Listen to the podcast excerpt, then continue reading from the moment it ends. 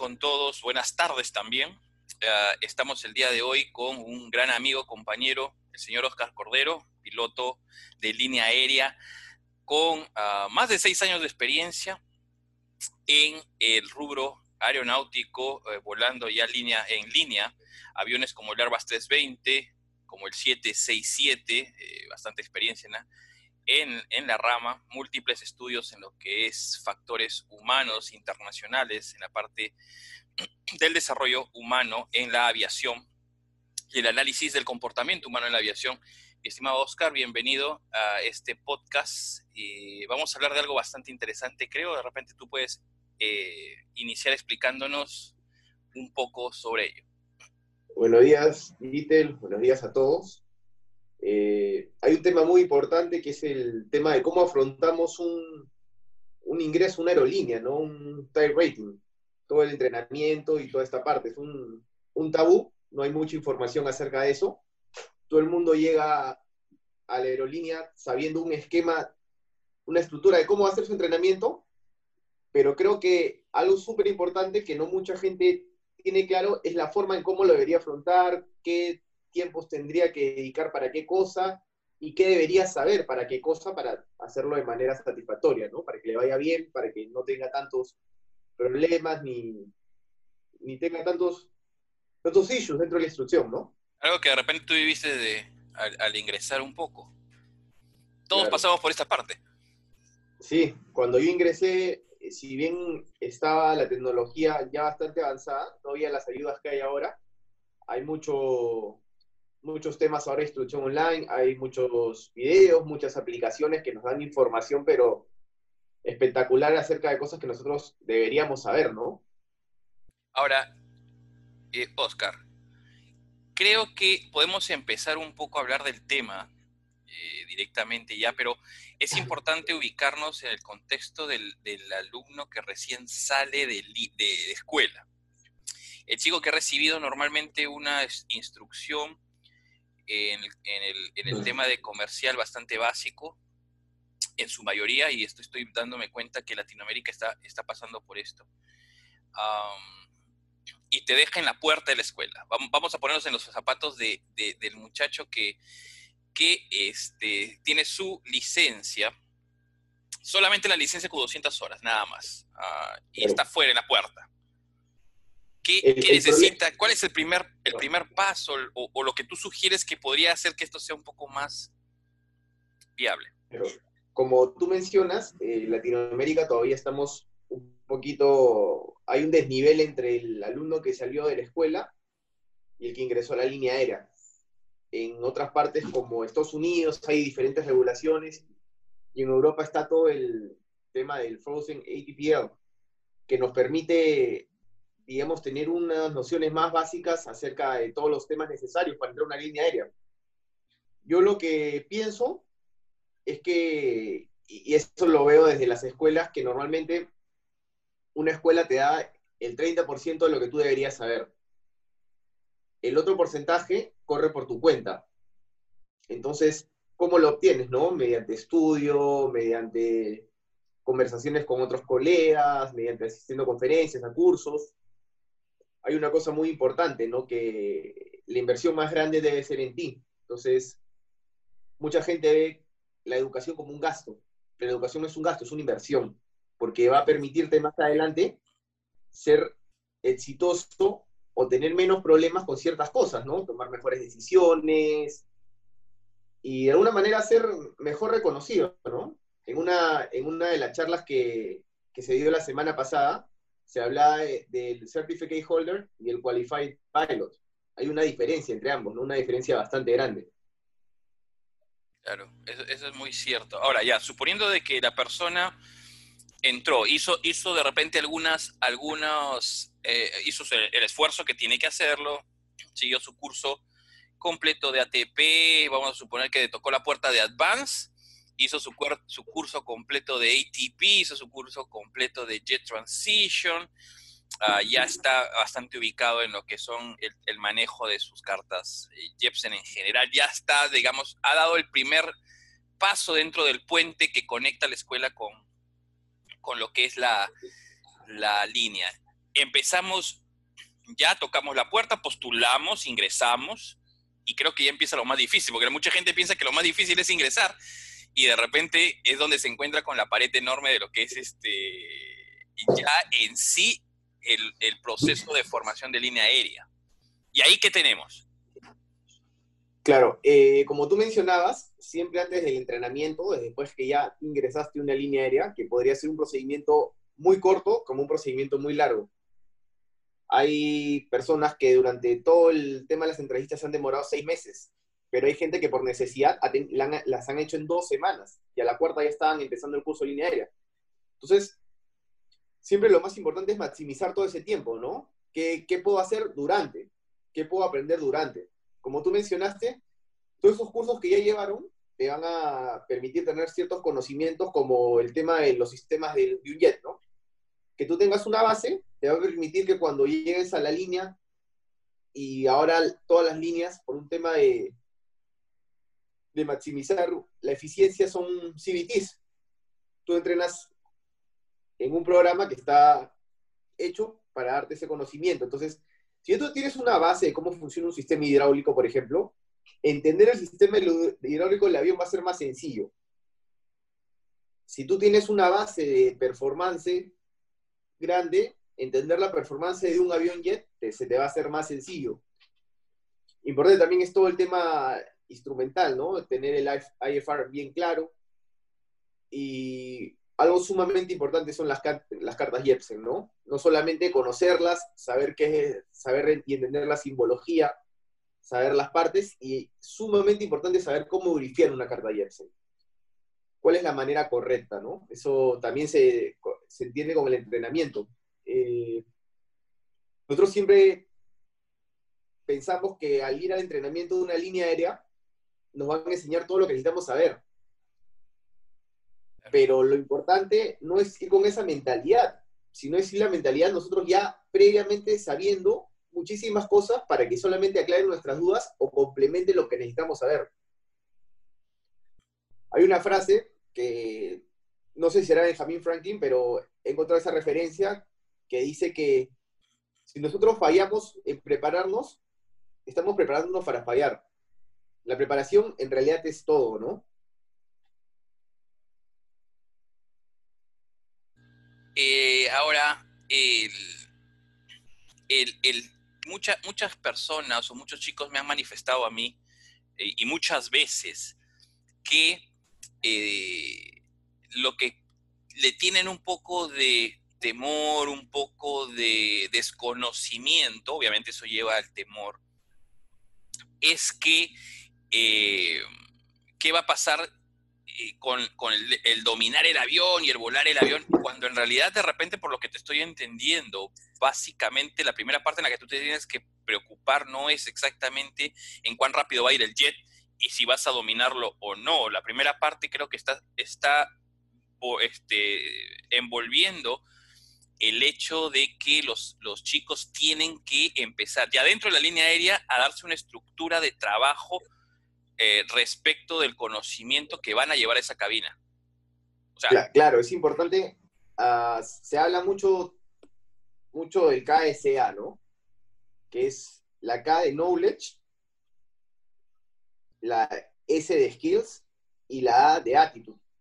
Entonces, todo tiene un orden, ¿no? El conocimiento es necesario para desarrollar las habilidades. Las habilidades manuales las puedes desarrollar con práctica. Y la actitud siempre va a ser lo más importante, ¿no? Tú cómo afrontes esa instrucción. La, actitud, la, actitud multiplica. Si tú vienes con una buena actitud, con una actitud proactiva, con una buena disciplina, todo va a ser un poquito más fácil, más llevadero. Y de eso no solamente te vas a dar cuenta tú, sino se va a dar cuenta el instructor. Y el instructor va a valorar esa actitud hacia la instrucción. Eh, eh, eh, eso, eso es muy cierto, ¿no? La, actitud de las personas es lo primero que uno tiene que empezar a buscar dentro de un trabajo en general. ¿ah? dentro de la, actitud es definitivamente algo de lo más importante. Estás teniendo knowledge, uno, y ya puedes, más bien dicho, estás, estás trayendo dentro de la bolsa dos de tres. porque de repente el hecho de haber volado también en línea te está dando, eh, perdón, en, escuela te está dando el, el, skill básico para la avioneta, pero vas a empezar a, a volar ya en línea línea y vas a, sacar la expertise con la práctica. Entonces estás trayendo prácticamente dos 2.3 por este de, de, 3, ¿no? casi ya estás listo si estás teniendo una buena actitud y un, y un, buen conocimiento, que es algo que a veces no se le está prestando mucha atención. ¿Qué más? ¿Qué más tenemos ahí dentro de lo que es este el, el, prepararse? Conocimientos, eh, disciplina, ¿qué, ¿qué, otro tipo de, de cualidad? Yo, yo creo que es importante eh, hacer una asignación de tiempo, ¿no? Justo cuando tú ya sepas que vas a empezar tu curso, vas a tener una fecha de inicio y una fecha de fin. Entonces, lo más importante durante este tiempo de entrenamiento es la disciplina, tener un orden. Los brasileños siempre dicen, ¿no? Orden y progreso, porque van de la mano. Correcto. Y dentro de esta línea de tiempo que tú vas a hacer, vas a dividirlo, ¿no? Vas a tener varias etapas, el ground school, el flight training device, el Full Flight Simulator y después la, el entrenamiento en línea. Entonces, me parece importante crear metas, poner targets, ver qué, qué, cubres cada día, ¿no? Si yo sé que tengo clases, no sé, de, de 9 a 5 de la tarde, llegar a mi casa a estudiar 5 horas de repente no es lo adecuado, ¿no? Puedo llegar a estudiar 2 todos los días.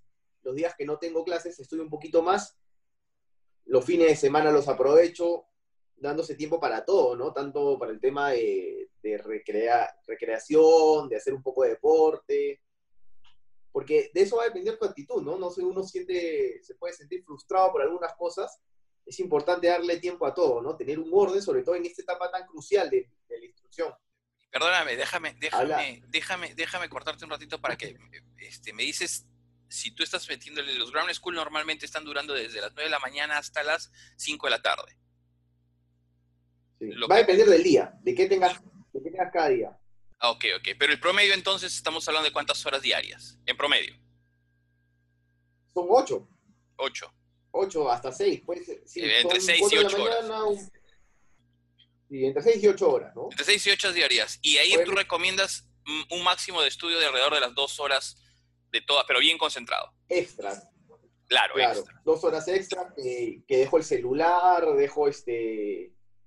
De repente, incluso yo, yo lo que hago personalmente es me hago una hora, una hora de instrucción que la divido en 50 minutos, pongo mi timer y 10 minutos de, de break. Entonces, hago dos horas de 50 minutos. Entonces, 50 minutos de estudio, 10 minutos de break. 50 minutos de estudio, 10 minutos de break estos 10 minutos a mí me sirven como para refrescarme, de repente, no sé, ahí sí ver mi celular, no sé, este, jugar con mi perro, ver algo de... Hacer cualquier cosa, ¿no? Servirme algo, o sea. Y esas, esas dos horas lo más, lo más aprovechables posible. Claro. ¿No es cierto? E, esto va a transcurrir durante aproximadamente unas semanas, unas cuantas semanas. Ahora, yo lo que me parecía importante también dentro de la asignación de tiempo es tu experiencia previa. Entonces, la experiencia previa no es, no solamente es parte, parte 1.3.5, parte 1.2.1, sino la gente que ha usado el Fly Simulator en Batsim tiene una buena experiencia, porque si bien hay grandes diferencias, operar el avión de manera, digamos, en un full flight, pero hacerlo de la manera correcta, también te va a sumar, porque vas a estar familiarizado con algunos flight profiles, vas a saber, digamos, cuál es la forma de hacer un ILS, cuál es la forma de hacer un board, cómo haces tu preparación de cabina. Hay muchas personas que incluso usan el iPad y lo ponen como un NCDU. Entonces, este, ya al momento de hacer su full flight, están llenando el NCDU de manera ya, claro. tienen una experiencia previa que, a pesar de tener 200 horas y entrar, ya esas cosas van a ser más fáciles para esas personas que la persona que ha terminado la carrera con 200 horas, nunca usó el Flight Simulator y entró de frente al curso de aerolínea. Hay una diferencia grande. Mucha gente no lo, no lo ve de esa manera, pero sí, o sea, los simuladores están hechos para eso, ¿no? Por eso hay versiones pro, hay, incluso hay gente que arma su propio simulador en la casa, se compran el FCU, se compran un, un stick y ya lo, lo, están haciendo de manera un poquito más profesional. Claro, claro, claro, claro, claro. Y eso es, y eso es este, estas cosas que ayudan es demas, de, demasiado, ¿no? Tienes aplicaciones para seguir practicando en el iPad, en el, en el teléfono, incluso cómo llenar el MCDU y toda esa onda que te va facilitando bastante la vida. ahora, las personas que vienen, por ejemplo, de, de parte 135, que han volado de repente un turboprop, que tienen experiencias en manejos de cabinas, en multi-crew operation, en uso de checklists, en procedimientos, flujos. Y las personas que vienen, vienen de parte 1... 121, sí, ellos es un caso un poquito mejor, ¿no? Porque probablemente ya tienen una experiencia volando en jet. Claro. Ahora, lo que hay que tener claro es que cuando tú entras una línea, no entras a aprender a volar el avión, sino entras a aprender la manera que la compañía opera ese avión. Entonces hay una, hay una gran diferencia en eso y a veces eso les puede jugar en contra de los partes 121. Tuve un, me junté con unos amigos hace un tiempo a practicar flujos y uno había volado en otra compañía. Y cada que hacíamos algo, acá rato mencionaba, en la compañía lo hacemos así, en esta compañía lo hacemos así. Entonces, se metió en la cabeza ese chip. Entonces, acordarnos que cuando somos vinimos de parte 121, vamos a aprender la manera de la compañía, cómo opera ese avión. Eso vamos a aprender en el training de la aerolínea, ¿no? Claro, claro, claro. Y, y, y, y, para los chicos que no han tenido experiencia y que nunca han volado el avión, ¿cómo es? Bueno, en realidad eso lo vamos, vamos viéndolo un poquito más adelante respecto de lo que ya vendría a ser los, los flight training este, dentro del simulador. cuéntanos, entonces ya tenemos un orden, disciplina, tenemos el hecho de que la gente tiene que estar estudiando eh, metido dentro de los salones en realidad en un promedio entre 6 a 8 horas y no darle más de dos horas o alrededor de las dos horas diarias para no sobreestresarte. Correcto, el, el, el sobreestudiar también nos va a jugar en contra. Entonces, depende del día, yo de repente he usado, no tengo clases, puedo usar cuatro horas o cinco horas, ¿no? Pero no el, tema de, de sobreestudiar que también te va a jugar en contra, o estudiar cosas que de repente no corresponden a la etapa. Entonces, siempre es importante eso, ¿no? Tener un, por eso el orden dentro de tu, tu asignación de tiempo para toda tu instrucción es sumamente importante. Claro, la disciplina y el orden es bastante importante. Claro. ¿Qué más, qué más vemos? ¿Qué más vemos en un, en un ah, por ejemplo, ground school? ¿O qué, qué más debemos estar preparados los que recién han ingresado nuevos ya dentro de, lo, dentro de la línea que creas es importante que sepan? Bueno, dentro del Ground School lo que vamos a ver en su mayoría son cursos regulatorios.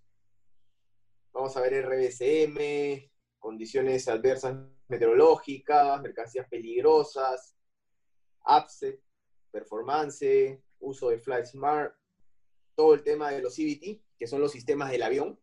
Cursos, cursos este, un poco a veces largos, no en el, en el, tema de que sean varios días, sino que el día se te hace largo con ese tipo de cursos, pero, pero son importantes. Correcto, son importantes. Este, hay que darle el valor adecuado, ¿no? Después dentro del Ground School también vamos a ver cómo usar los manuales, cómo se usa el EFCON, cómo se usa el Fry Crew Manual, el QRH, el MEL, que va a ser muy importante para nuestro, nuestro simulador, ¿no? Porque en el simulador los vas a usar. Entonces, tienes que de alguna manera saber el uso. Si no, normalmente siempre en, la, en los Ground School, todos los instructores tienen mucha disposición. Entonces, la mayoría te da su teléfono, te da su, sus datos, ¿no? Y, la mayoría está muy, de manera muy gustosa, te va a ayudar si no lo entiendes, te va a explicar de cómo se usa el manual. Incluso los manuales tienen una sección que es How to Use. Entonces eso te puede dar un, extra para saber realmente cómo se usa, cómo lo manejo, cuándo lo reviso. Ah, un montón, pero en realidad es todo bien llevadero. La, cosa es el tema de, tener el orden adecuado para poder hacerlo. excelente. Ahora, dentro de lo que es solamente los ground y el manejo de manuales, que es la primera parte que me parece bastante interesante que estos chicos eh, nuevos que ingresan a la línea sepan, eh, demasiado importante el manejo del EFCON, el, el, el Flight Crew Training Manual, el QRH, los MEL. para empezar, tienen que conocer qué cosas son cada uno, cuál es el objetivo de cada uno, es importante conocer cada uno de ellos. Este, pero eh, tú has volado los dos equipos. Va a haber chicos que tengan de repente eh, la suerte de ir directamente a volar un avión de fuselaje ancho, de repente otros que están eh, no necesariamente postulando para, o no van necesariamente a ingresar para un Airbus, sino de repente terminan postulando una compañía que huele Boeing. Hay mucha diferencia realmente en el estudio de enfoque, tú que has volado los dos equipos, entre el Boeing y el Airbus, que podrías tú decir, oye, no, chicos, ustedes que son nuevos, hagan esto en Airbus o hagan esto en Boeing, o realmente mm, eh, es casi lo mismo? En realidad, por ejemplo, el MEL es bastante parecido, ¿no? El uso y la forma de usarlo pero las filosofías, como uno bien sabe, son distintas. Entonces, el, el Boeing en sí es un avión más amigable en todo el tema de manuales. El Airbus no tanto. El Airbus tiene información más dispersa. Entonces, tú, digamos, para adelantarnos un poquito, eh, en el Airbus está todo el tema de la filosofía ICAM. Tienes el ICAM y después vas al EFCON. En cambio, no. En el Boeing, por hablar de los aviones que vuelan en, nuestro medio, que es el 76 y los 737 clásicos, tienes un EICAS. Ese, ese EICAS te manda en la mayoría de los casos al QRH. Entonces, el QRH tienes todos los procedimientos. Entonces, el, en tema de manejo de manuales, creo yo, el Boeing es mucho más amigable que el Airbus. Pero el Airbus es un avión más amigable para volar. Tiene muchas más protecciones, tiene muchas más, más cosas, ¿no? Entonces, el, escuchaba, es un debate muy amplio, ¿no? Pero el Boeing le da el último eslabón es el piloto. En cambio, en el Airbus tienes muchas protecciones que van a ser el, el, último eslabón, ¿no? Para tratar de, mantener la seguridad. Claro, claro, claro, claro. O sea, pero básicamente estamos hablando ya de, para ellos que, tienen a entender que de repente, dependiendo del avión a donde ellos vayan, una, un orden ah, un poquito más profundo en el manejo de manuales para el Airbus eh, y un entendimiento mejor de habilidad en el, en el vuelo este, en Boeing con respecto al, al, ser el último eslabón en uno y en el otro pues es la, la, computadora y sus protecciones que hay que definitivamente conocer un poco más. Esto nos lleva a tener un entendimiento mejor de los, de los manuales en el Airbus entonces. Claro, eh, eh, sí, el, otro tema en el Boeing es que el Boeing, en el Boeing asume que el piloto tiene un buen conocimiento de los sistemas del avión. Entonces, muchos de los procedimientos están escritos, pero tienen el, tienen el, el, background de que el piloto sabe cómo funciona el sistema. Entonces, por eso lo está accionando. Hay que chequear una luz, hay que chequear un EICAS, pero alguna indicación para ver si la falla es real, qué implica la falla.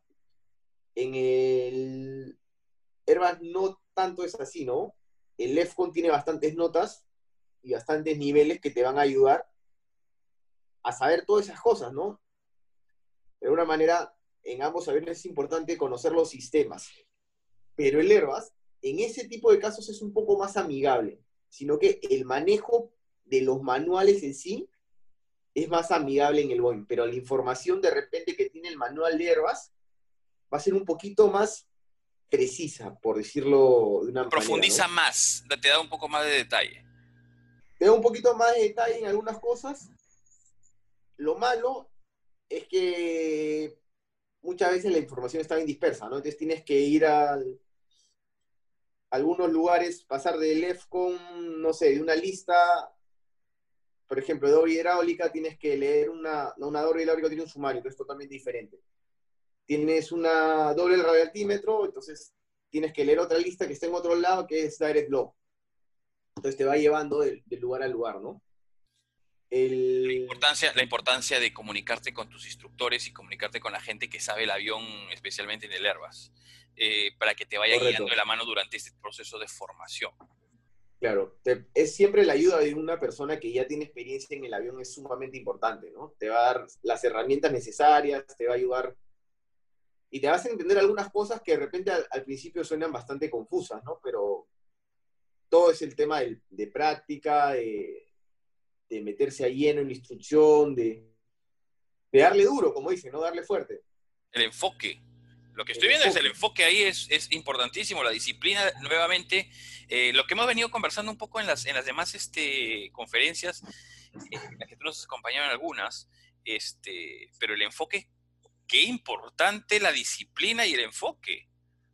De todas maneras, es dentro de, creo que para mí una de las, una de las virtudes o, los valores más grandes de un piloto es la disciplina, ¿no? La disciplina es la base de todo.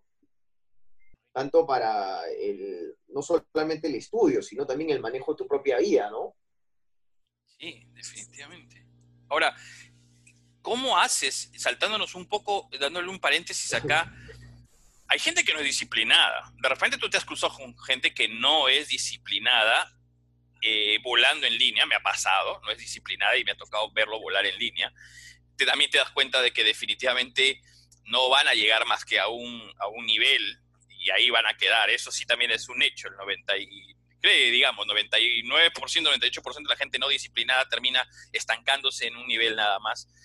Eh, este, pero, pero ¿cómo desarrolla una persona joven, este, entrando a tu experiencia, esa disciplina cuando no la tiene? Porque es importante cortarla desde, desde la escuela, tienes que cortar ese problema, ¿no? Claro, este... Eh, el tema es que, bueno, hay gente que no es disciplinada, pero yo creo que es todo un tema de, también de entrenamiento, ¿no? Una persona es lo que es lo que hace todos los días, es sus hábitos. Entonces, por ejemplo, este, esta etapa ahorita de cuarentena es una etapa muy importante porque nos da una posibilidad de tener un autoconocimiento de nosotros mismos. Mucha gente siempre se queja de la falta de tiempo, no, no tengo tiempo, no tengo tiempo, no tengo tiempo.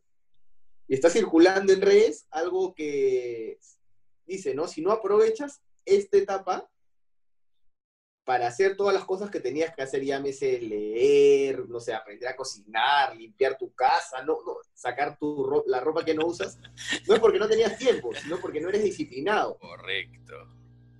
Entonces, la, disciplina es algo que, si bien hay gente que se le hace más fácil, yo creo que es algo que se puede aprender, solamente que cuesta. Entonces hay que, hay que cambiarse el chip, ¿no? Y, y lo más fácil siempre, que también es suena engorroso es hacerse un horario, ¿no? O sea, tú no tienes que ser un marciano que está todo el día metido en una biblioteca, ¿no? Puedes ponerte con que leas, no sé, 50 minutos al día, al año te vas a leer 20 libros. Mira, y yo no sé, no sé si, si tú ah, concuerdas conmigo en esta parte, pero mucha gente, muchos chicos, muchos de mis alumnos me dicen, oye, ¿cómo empiezo a desarrollar la disciplina? Y yo les digo, es, esto es como correr. Cuando tú empiezas a correr la primera vez, no llegas ni siquiera a media cuadra o una cuadra y, ya te está faltando el aire y te quieres regresar y, y, botar todo. Ah, al día siguiente, o ya simplemente ya no quieres, ese es el gran problema. Eh, eh, eh, lo que yo digo es, espérate, ¿a dónde está la diferencia? Solamente es un poco la actitud que vas a tener. Ya, corriste media cuadra, siéntete orgulloso de esa media cuadra, o, o, respira un poco más y vuelve a correr media cuadra más. Pero al final de los, al final de los días, al pasar de los días te vas a dar cuenta que vas aumentando el ritmo y ya no es media cuadra, es una cuadra, es dos cuadras, es tres cuadras y cuando te menos lo piensas, en cuestión de semanas o meses ya estás corriendo los dos, los dos o cuatro o cinco kilómetros. Lo mismo es la disciplina de estudio. No le metas dos horas de golpe de repente ahorita que estás en la escuela, ¿no? O que ahorita estás este, todavía sin ingresar a una línea aérea donde sí ya la presión empieza. Pero ahorita empieza a disciplinarte estudiando de repente media hora pero media hora bien estudiada, ¿no? Poner un libro al costado de tu cama y tomar la disciplina de que no veas televisión y faltando media hora para ya apagar las luces, meterle un par de páginas, pues, de, de algún, este, de, alguna lectura importante, ¿no? Le metes dos, tres páginas, dos, tres páginas, cuando te das cuenta ya estás, estás leyendo el libro y te gustó. Claro, como, claro, ese es el tema de como humanos tendemos a posponer todo, ¿no? Ya, mejor mañana, mejor mañana. Una vez vi una entrevista a un nutricionista y decía que el peor día para empezar una dieta es un lunes. Sé que estadísticamente hay muchísimas, muchísimas probabilidades de dejar la dieta el miércoles y empezarla de nuevo el lunes, porque estás posponiendo en, todo momento. Entonces eso es importante, ¿no? Buscarnos cosas que nos, que nos incentiven a hacerlo. Por ejemplo, mucha gente que, que sale a correr muy temprano, ¿qué hace? Deja sus cosas listas, porque si tú te levantas y abres tu cajón para sacar tu short, abres tu otro cajón para sacar tu polo, tus medias, tus zapatillas, las buscas, entonces ya te pones peros y en algún momento puedes caer. En cambio, si tú ya dejas tu short, tu polo, tu, todo listo para solamente cambiarte, te cambias y sales nomás, pues, ¿no? Ese, lo, es el tema. Lo, mismo es dejar, dejar tu, tu, zona de estudio, porque creo que es importante tener una zona de estudio, que no sea cualquier lugar, que no sea ningún, cualquier lugar. Claro. Y, también me parece importante variarla, ¿ah? o sea, no, no, no, necesariamente tiene que ser un espacio este, específico. Que no es silencio, ni, ni, un espacio que no haya nada, ¿no? O sea, yo a veces estudio en, la lavandería porque tengo una mesita. A veces estudio en mi sala, mirando la calle, a veces leo un poco en el cuarto. Entonces, en el lugar que menos estudio es en el escritorio de mi casa. No, no sé por qué, pero es en el lugar que menos estudio. Lo importante es de que te, vayas acostumbrándote poco, empezar a buscar lugares que te, pueda, te puedan servir bastante y que te vayas a ir acostumbrando, ¿no? Creo, creo que también importante es crear un hábito, ¿no? Entonces, tú no puedes empezar a leer, no sé, de, aerodinámica avanzada si no te gusta, pues, ¿no? O sea, empieza leyendo lo que te gusta. Si te gusta, no sé, por ejemplo, Harry Potter, un fenómeno bien interesante, porque mucha gente que no leía empezó a leer fue una revolución mundial, porque muchos niños que no les gustaba leer empezaron a leer y se crearon ocho libros, uno más grande que otro. Y los niños leían, leían, leían, y esa gente que ya fue capturada en, esas, en esos ocho libros, o más, no sé cuántos son, ya empezó con otra cosa, y empezó con otra cosa, entonces se creó un hábito. Entonces tú empiezas de repente como, si te gustan, si te gustan las motos, empieza a leer de motos, si te gustan los carros, lee de carros, si te gustan, no sé, eh, el fútbol lee libros de Bielsa, de, futbolistas, ¿no? Entonces, así vas a crear un hábito. Ya se te va a hacer más sencillo que agarrar un libro de algo que realmente no te gusta tanto leer, pero tienes que. Entonces, ya al momento que lo haces, ya con este hábito se va a hacer más sencillo, más llevadero. Cuando, cuando, cuando hemos dicho que tú estás enfocado también y disciplinado, primero disciplinado y también enfocado en lo que tú quieres, porque es importante saber lo que tiene. Mucha gente quiere línea aérea. Mucha gente quiere línea. Creo que todos, el 95% de los pilotos que salen de la escuela quieren línea aérea, pero siento que no están enfocados muchos de ellos. O sea, ¿a qué me refiero? Uh, no pido información, no recibo manuales, no busco manuales y no busco esa información. O sea, digamos, quiero llegar allá, pero no camino hacia allá. Eh, aparte de los, de los FCON, eh, el Flight Control Manual, el QRH, que ya la gente debería, crees tú, darle una, una introducción, una pequeña este, lectura. No estoy hablando de alguien que ha ingresado, alguien que está queriendo ingresar también. Eh, empezar a dar algún tipo de compra de, aplicaciones para mejorar. ¿Es importante esto o esperamos a ingresar a la línea aérea para recién empaparnos de esa información? Eh, yo, creo que es importante desde antes, ¿no? Hay que, hay que tener cierto cuidado porque no toda la información que está en Internet de repente es real. Y no toda la información que está validada, incluso por el fabricante, tu empleador la toma en cuenta. Por eso al final siempre lo que, lo que más importa es la información que te brinde tu, la aerolínea donde trabajas. Pero a pesar de eso, es importante llenarse todo ese conocimiento previo que ya está en las redes. Airbus, por ejemplo, tenía una revista, bueno, tiene una revista que se llama Safety First. Esta revista, hace muchos años, solamente la podías acceder si tenías una cuenta en Airbus World. Entonces, las aerolíneas, los instructores eran los únicos que podían verla. Ahora, esta revista está en una aplicación. La aplicación es gratuita. Totalmente gratuita. Y puedes ver la, las, la, primera revista que fue creada en el 2000 y pico. Entonces, la información está. ¿Cuál es? Repite la, repite la, aplicación para que los chicos puedan tomar nota. Se llama Safety First. Esa es la, la revista y la puedes encontrar eh, como aplicación. La aplicación se llama igual. Ya, excelente. Safety First. Sí, entonces ahí hay mucha información de, cosas que han pasado, de casos, alguna, incluso hablan de los Flutter Tests del Airbus 380, hablan de qué tecnologías trae 350, cuáles son las nuevas perspectivas en tecnología, un montón de cosas bien interesantes, ¿no? Que, que como conocimiento general también está bueno. El, y sumado a eso, ahora con la revolución de las, de las redes sociales están los bloggers también, que muchos son pilotos de aerolínea. Y hay uno bien famoso que se llama Mentor Pilot, que el pata es, me parece que en Ryanair, y él hace videos sobre muchos temas de aviación y videos realmente buenos. En, en YouTube. en YouTube. Sí, y ahí va, como él hay varios, ¿no? Está Captain Joe, está... Hay otro, otro que no hace tanto video, pero tiene una página que se llama Bolt Method. No sé si la has visto. No, no, no. Ya, es súper buena. Es ¿Cómo se llama para que, para que la gente vaya tomando también nota de ella? Bolt Method. Ok. Tiene quizzes para ver, medir tus conocimientos de IFR, de aerodinámica, de meteorología, diferentes cosas. Tiene información, tiene cursos, tiene un montón de cosas. Entonces la información ya está en las, en las nubes. O sea, tienes información de todos lados. Y esa, y esa información es gratuita en su mayoría de veces. casi todo, la mayoría es gratuita, ¿no? Claro. Igual está la diferencia. El tema de que sea gratuito puede ser a bueno y malo, ¿no? El tema de que es bueno, que tienes la información ahí. El tema malo, por decirlo, es que de repente si no tienes nadie que te explique, ahí vas a tener un problema. Entonces, por eso también es importante invertir en educación, en meter en cursos y meter una persona que te explique cómo funcionan las cosas o cómo son.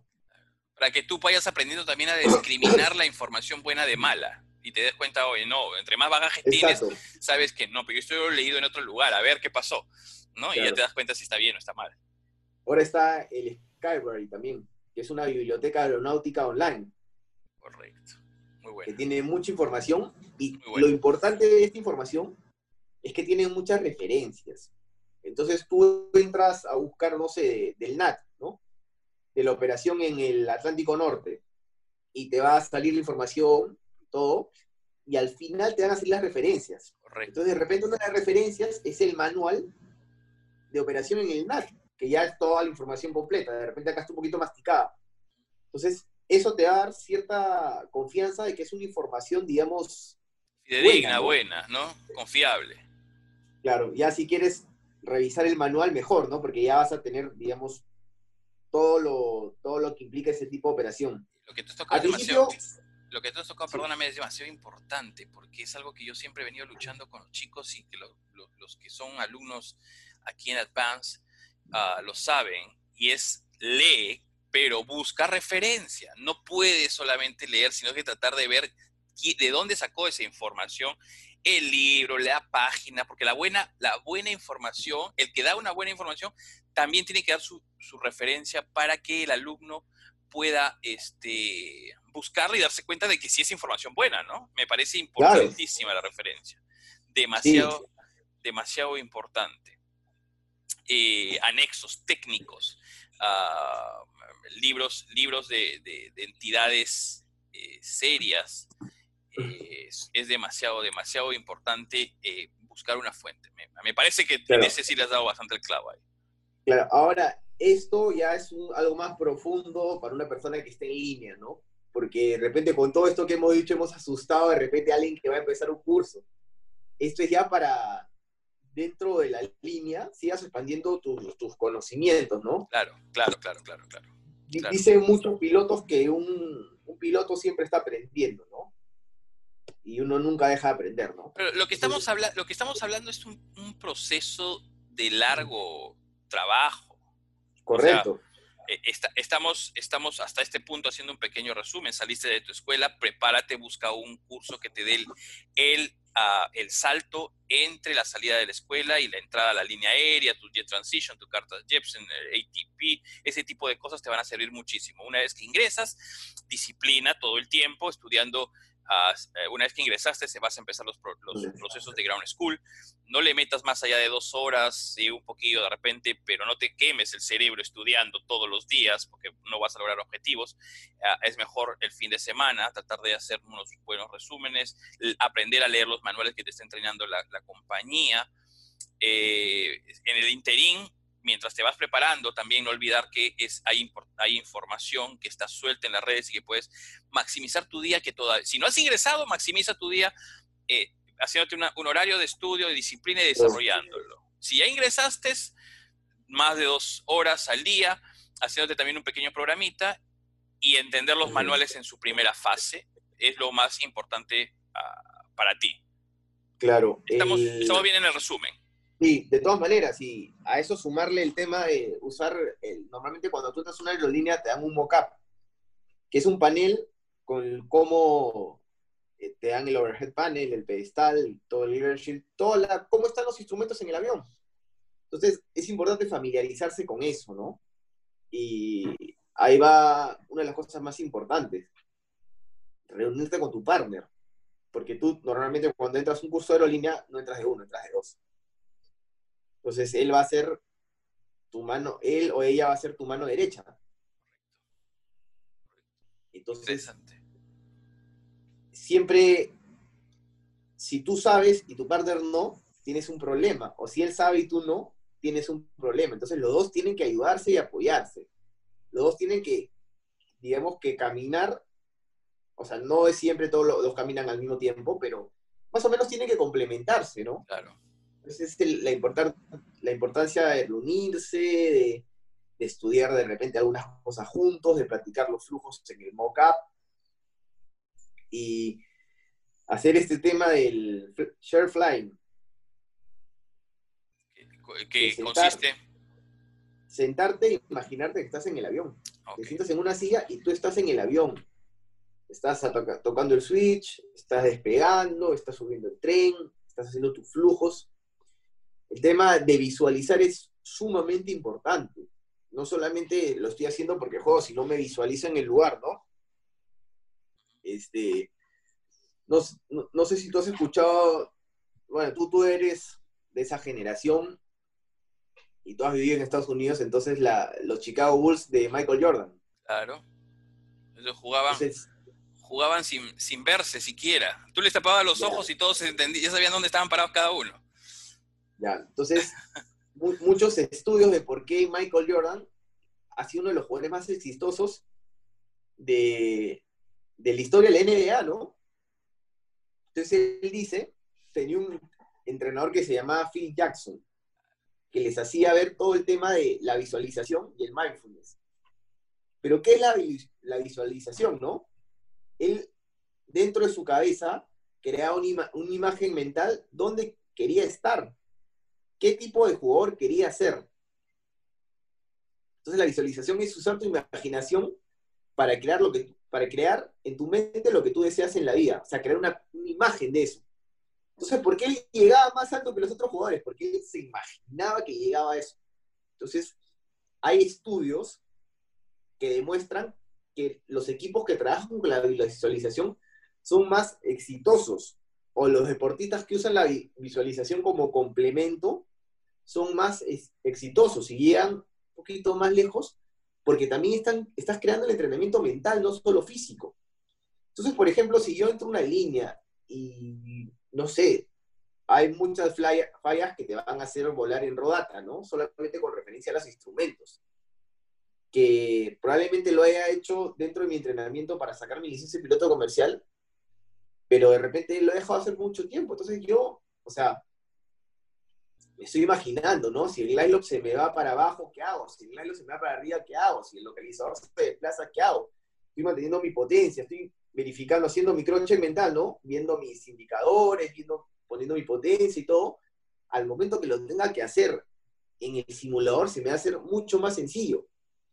Si yo, y, es, y eso va de la mano de, como mencionaba, el, tema de sentarte y hacer lo que estás haciendo. Si yo sé que tengo que hacer memory items de una falla en el frenado, si la hago en este momento y estoy imaginándome cómo me está pasando, qué actitudes he tomado en un windshield, en un evento TICAS, al momento de hacerlo, se me va a hacer mucho más sencillo, porque ya tengo creado una imagen mental.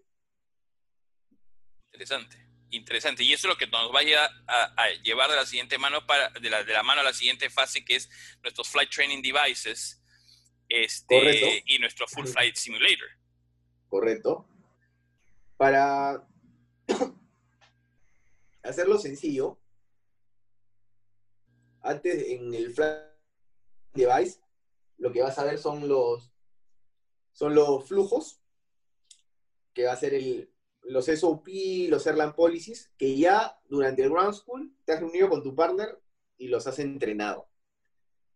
Eh, los callouts, que es sumamente importante, saber cómo pido cada cosa, saber cómo pido un cambio de rumbo, saber cómo pido un cambio de altitud, cómo pido una velocidad, cómo pido un flap, cómo pido el tren arriba, cómo pido el tren abajo y cómo pido todo ese tipo de cosas, ¿no? Es sumamente importante y está escrito, es la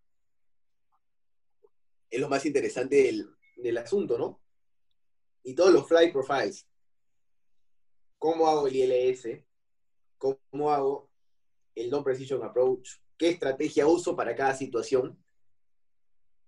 Y digamos, no en, los manuales no está escrito exactamente en qué momento lo pones, pero sí el orden que lo pones. ¿Y cuál es tu límite para ponerlo? Ok, interesante. eso, es, es importante saberlo antes del Flight Training Device, porque eso es lo que vas a hacer. Entonces, normalmente uno, mucha gente piensa que va a ir a que le enseñen, ¿no? Lo que tienes que hacer es preparar cada sesión porque tú vas a tener escrito qué vas a hacer en cada sesión. Entonces tú preparas tu sesión. Si voy a ver, no sé, eh, la técnica de viento cruzado para el despegue, leo sobre la técnica de, viento cruzado para el despegue, me hago la imagen mental, practico el mismo CAP, llego al, al Flight Training Device y lo hago, y me es sumamente más sencillo de llegar y recién hacerlo ahí.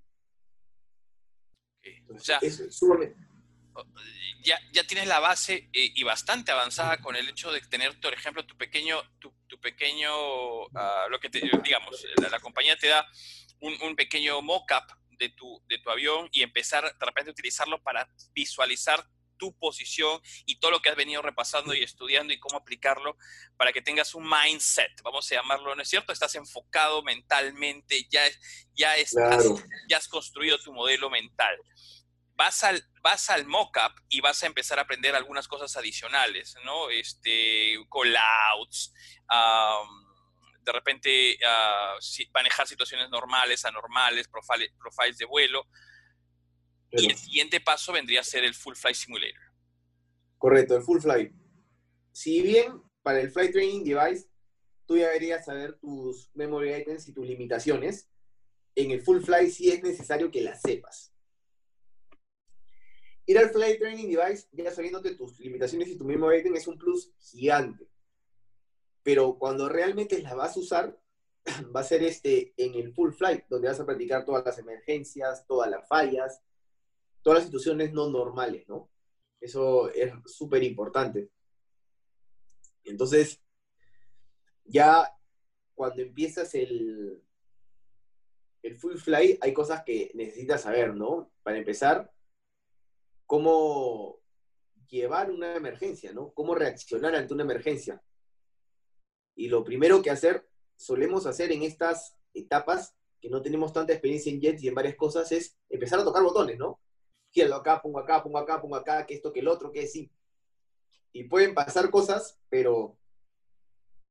Terribles. O sea, horribles. O sea, si tú tienes un poco más de curiosidad y te pones a leer los, algunas investigaciones de accidentes, por ejemplo, este que pasó en Taiwán, que apagaron el motor, que estaba bueno.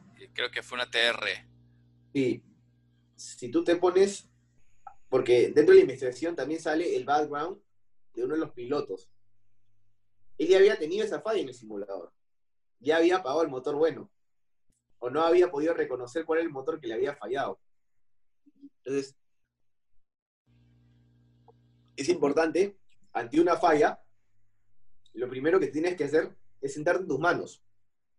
Siéntate en tus manos y analiza qué ha pasado. Obviamente que no, analizar no dice que te vas a demorar un minuto, dos minutos, pero lo primero es, siéntate en tus manos y utiliza 20 segundos, 15 segundos para analizar qué falló, por qué falló, a ver, veo la, la indicación, de repente tengo una falla de un motor, ¿qué me pasó? ¿Cuál fue?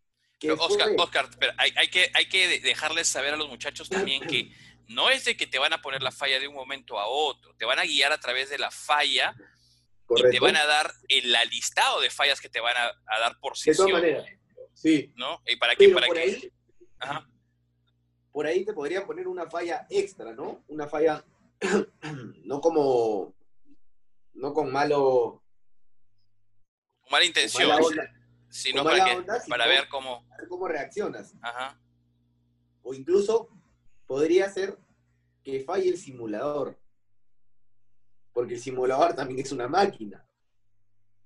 Entonces me ha pasado estar en una sesión de simulador y que falle algo. Y la falla no se ha puesta por el instructor, sino el simulador falló. Entonces, no puedes voltear y decir, oh, ¿qué ha fallado? ¿Por qué lo has puesto? No tienes que tomar todo como real. Si no entra, no sé, si no entra el NAV, que me pasó en el Boeing, no entra. O sea, tómalo como una falla real, porque te podría pasar en, la vida real. Claro, pero digamos, no, no, es, no es lo general. Eh, para, no, es lo general. Hay que estar preparado para todo, pero no es lo general. Importante saber que te van a dar una lista de fallas siempre. Siempre te van a dar el manual en te van a dar el, proceso en adelante. Correcto, por eso. Te van a decir engine failure ah, o, de repente un, falla de IRS o un falla de. no lo sé, ¿no? te, lo, te lo dicen. Ya tú tienes. en adelante viene toda la lista. Claro, es por eso que tú preparas tu sesión. Entonces, si tú hables que tienes una falla, no sé, de motor, entonces antes de ir a la sesión, has leído algo sobre el motor, ¿no? Has visto en el Crew Training Manuals cómo, cómo afrontar una, un funcionamiento defectuoso del motor. Has visto el EFCON, el normal, el checklist que tienes que usar. Ya estás familiarizado con eso. Entonces llegaste al simulador y ya tienes una, una visión de lo que de lo que vas a ver, ¿no? Tienes una previsualización, por eso como te mencionaba, la visualización es súper importante, súper, súper importante. Y qué mejor si lo practicaste con tu partner. Pero ya los dos tienen una visión macro de las cosas, de cómo van a funcionar, de qué vas a hacer. Es súper importante eso. Algo, que algo que mencionaba también era que dentro del simulador tienes que tomar todo como real. Entonces, si vas a cambiar de frecuencia, cámbiala. Porque después cuando llegues al entrenamiento en línea, se te va a hacer más fácil cambiar la frecuencia. Entonces, si te cambiaron de torre a superficie, cámbiala, pon la frecuencia de torre y cámbiala. Si te cambiaron a approach, cámbiala. Si cambiaron a salidas, cámbiala. Hazlo como si fuera, como si estuvieras en el avión. aplícalo. Para que te, familiarices por completo. Interesante. Terminamos, pasamos la etapa de, de pasamos la etapa del el FTD, que es el Flight Training Device, um, pasamos la etapa del Flight Full Simulator, um, pero entre ellos siempre va a haber un tema de eh, seguir evaluándote. Todo el tiempo te están evaluando. Correcto. es, es correcto. Te están entrenando y te están evaluando. Los dos, los dos van de la mano. El, el exa- los exámenes orales. ¿sí? Eh, los exámenes orales son sumamente importantes, ¿no? Y lo que tenemos que hacer es ser, ser específicos con nuestras respuestas. Si te preguntan por una cosa, contesta esa cosa. Y si no lo sabes, también dilo. Porque no lo vas a engañar al instructor, ¿no? No le vas a decir una cosa que no es, o, se- o te va Como decimos en el Perú, no lo florees, no lo llenes de no lo verbo. No lo flore, no lo florees, ¿no? Entonces, si te preguntan por ahí y tú estás este, empezando a contarle todo, lo que estás haciendo es cavando tu voz. Porque si le empiezas a hablar de otras cosas, te puede preguntar, oye, ¿y esto? ¿Y esto? Sí, preciso. por ejemplo, está, el, está el ejemplo del, del o sea, te, te preguntan qué es un control law, ¿no? Y tú le empiezas a enumerar todas las que existen. Pero no le dijiste que era un control law.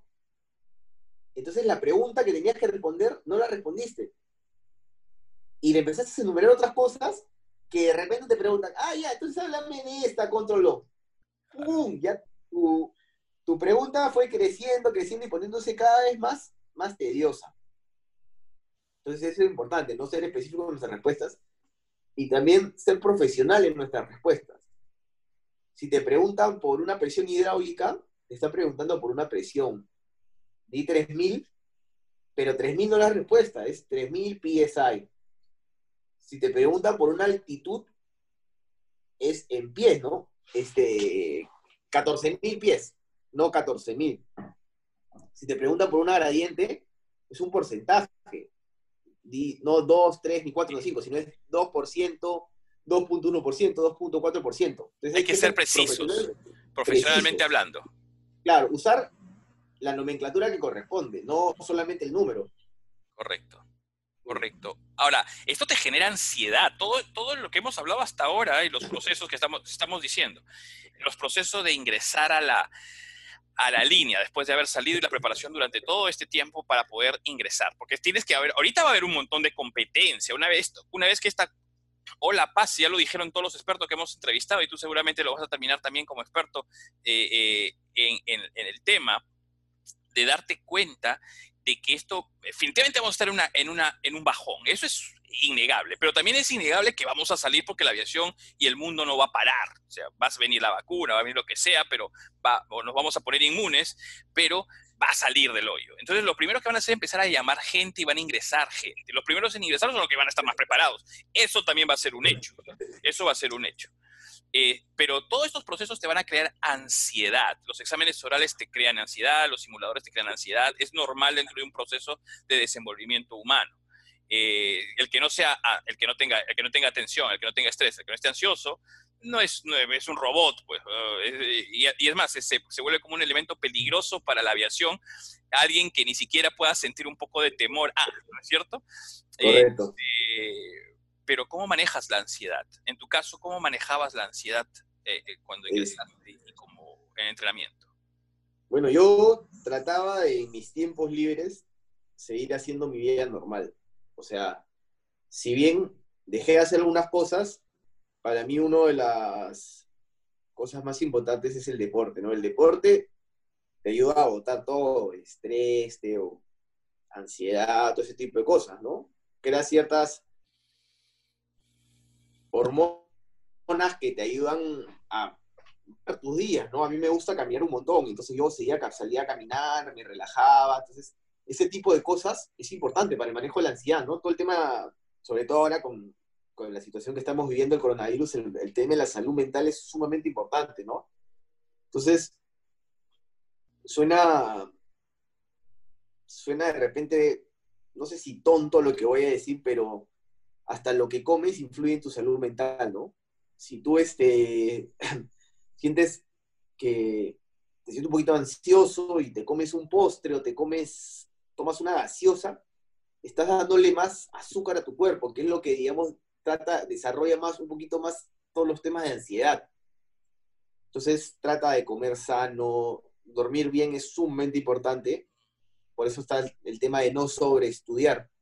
No por estudiar un montón vas a dejar de dormir, porque después no vas a rendir. Entonces trata de dormir siete horas. Trata de comer bien, comer sano. Es sumamente importante. Este, hacer deporte, hacer cosas que te desestresen.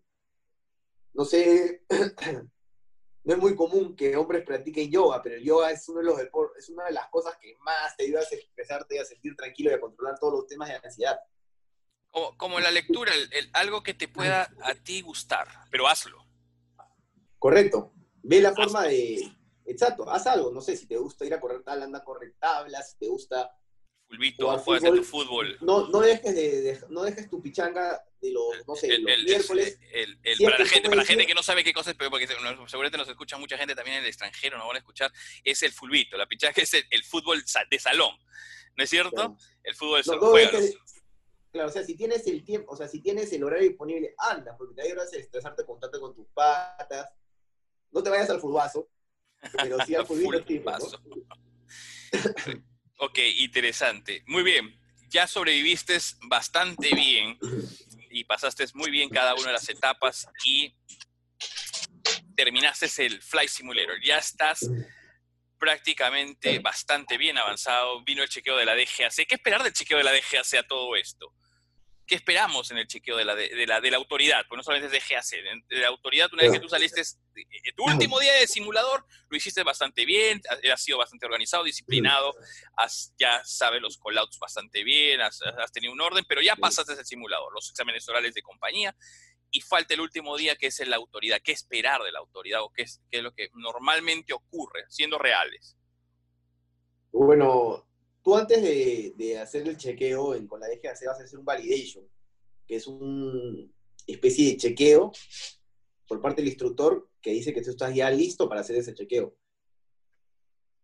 En el chequeo no es que te van a tomar algo, lo que sea, hay un profile. También te entregan un profile. Te dicen, esto vamos a tomar. Hay, claro, en realidad hay cuatro profiles. O más de repente, ¿no? Pero vas a hacer esas mismas fallas que has practicado, ¿no? Vas a tener un chequeo oral que va a ser básicamente limitaciones, memory items, algo de sistemas, algo de conocimiento general de repente. Y va a ser el profile, como lo has venido haciendo en el simulador, tú imagínate que nadie te está chequeando y haz tu trabajo nomás. Yo sé que de por sí hay una presión, pero trata de no, de estar tranquilo, de hacer de la misma manera que lo has venido haciendo, porque si tú has llegado al chequeo porque estás haciendo las cosas bien. O porque estás en el estándar necesario para chequearte. Entonces, yo creo que eso es lo más importante, ¿no? Muchas... El tema mental es sumamente importante porque no solamente es las habilidades que desarrollas, sino que estés preparado para asumirlo, para afrontarlo. Entonces, que tú ya te sientas, o sea, nunca hay que ser sumamente confiado, pero sentirse seguro. O sea, sentirse seguro de que lo que voy a hacer va a estar bien, lo he venido haciendo bien. Este, hablaba un tema de siempre es mejor enfocarse en lo que me siento más incómodo, ¿no? Claro, claro. Si yo me siento de repente un poco incómodo practicando Winsher, y si hay un tiempo disponible, le digo al instructor, oye, ¿me puedes poner otro Winsher? Eso se llama delivery practice. Entonces, tú vas enfocándote y mejorando en esas áreas que tú te sientes un poco, un poco incómodo, porque al final vas a hacer que tú ganes comodidad en eso. Fortalecer, tus puntos, fortalecer tus puntos débiles. Correcto.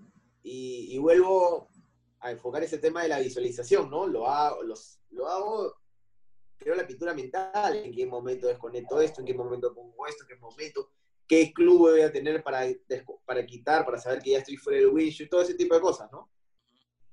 Ah, entonces, lo que el inspector de la DGAC va a pedir ya está dado, ya está escrito también, ya se sabe más o menos lo que se va a pedir. Prácticamente como las PTS. En Estados Unidos, tú, los PTS. Sí, sí, claro. Ya, ya está estandarizado. Está estandarizado. O sea, no, no te van a poner una cosa que no has practicado y que no has hecho. Es algo que ya has hecho y que ya has pasado, porque digamos, tú necesitas una calificación para pasar la, la sesión de simuladores. Ya la pasaste porque ya lo hiciste. Y normalmente la actitud, la, actitud de los, normalmente la actitud de, del, del, IDE o, de, o del inspector que viene a verte siempre es, es, es favorable para los chicos que recién están llevando sus, sus uh, digamos, su primer simulador y esto. De todas maneras, siempre, siempre es así, van con la mejor disposición hacia ti, ¿no? Es entendible, no es lo mismo chequear a una persona que tiene 5.000 horas a una persona que tiene 200. Claro. Entonces, esa disposición y ese entendimiento va a estar por parte de la, de la autoridad, ¿no? Del, chequeador. Que, sepan, o sea, que sepan, este, quienes nos están escuchando, de que no es que van a entrar con un machete a matarte, no, van a entender que tú vas a cometer cierto grado de errores dentro de los márgenes normales y que relájate, relájate que, que, la gente está con muy buena disposición hacia ti porque has llegado a una muy buena etapa. Exacto, o sea, no, no es que no te vas a cometer ningún error, sino lo que tienes que, que cumplir con el estándar de la, de la falla que te han puesto, ¿no? O sea, siempre nosotros como humanos cometemos ciertos errores. Entonces, eh, más todo el tema de LOSA nos ha hecho darnos cuenta que se cometen aproximadamente cuatro o cinco errores por vuelo regular. Entonces, el error siempre está presente, ¿no? Más que todo está el tema cómo lo detectamos, cómo lo superamos todo el tema del factor humano, serles resiliente. si me pasó y no pude, ¿cómo lo resolví? Si me desestabilicé, me voy al aire y regreso de nuevo.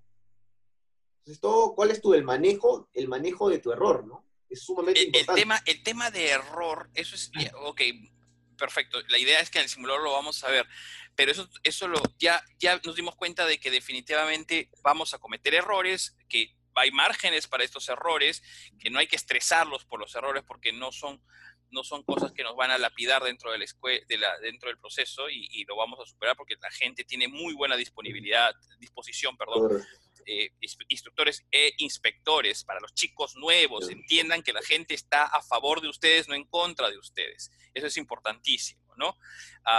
cuando la gente se empieza, te empieza a mirar un poquito de repente diferente es cuando las cosas no están saliendo dentro de los estándares porque de repente tú no estás poniendo algún, algún eh, eh, digamos, no estás fortaleciendo tus puntos o no estás estudiando de la manera correcta o no lo has, no lo has venido haciendo. Pero, ¿qué pasa cuando sí te toca un instructor? Ha pasado muy pocas veces, muy pocas veces, pero pasa. Un instructor que no tiene esa buena disponibilidad, no sé si a ti te ha pasado, pero, pero toca gente que no tiene la disponibilidad, que está, a veces digo, de repente está amargada en la vida, ¿no? No sé qué, o no debió ser instructor, ¿no? Y, puede pasar. Bueno, para, empezar, todo va a depender, como te digo, de, o sea, tú sabes, hablamos todo este tema de error, y también la actitud que tú le pongas, ¿no? Eh, como hablamos, la actitud de la instrucción que tú tengas va a ser muy importante, ¿no? Porque si yo, digamos, empiezo a buscar excusas de por qué y no me doy cuenta de mi error, también ya es un problema, ¿no? Es un problema personal propio. Normalmente todos los instructores tienen la mayor disposición. En el peor de los casos, que creo que no ha ocurrido, podrías pedir un cambio instructor. Pero normalmente Sí he visto, ah, pero sí he visto, sí he visto.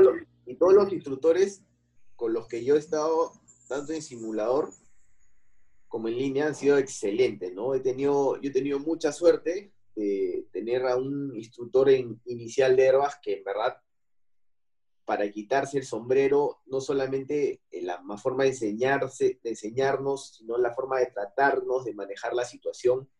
Me acuerdo que el día de mi chequeo inicial, yo también entré a la aerolínea con 210 horas, algo así. Dentro, yo y mi partner estábamos un poco nerviosos. Y el instructor empezó a contar chistes al IDE, que es el chequeador.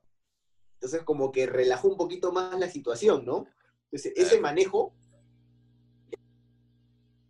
excelente, ¿no? Excelente y y para cuando fui al 767 igual, me tocó un instructor, pero también increíble, una paciencia súper buena, nos enseñaba, nos ayudaba, nos daba tips excelentes. Y yo creo que es el caso de la mayoría de instructores que, la mayoría. me han tocado. es la mayoría.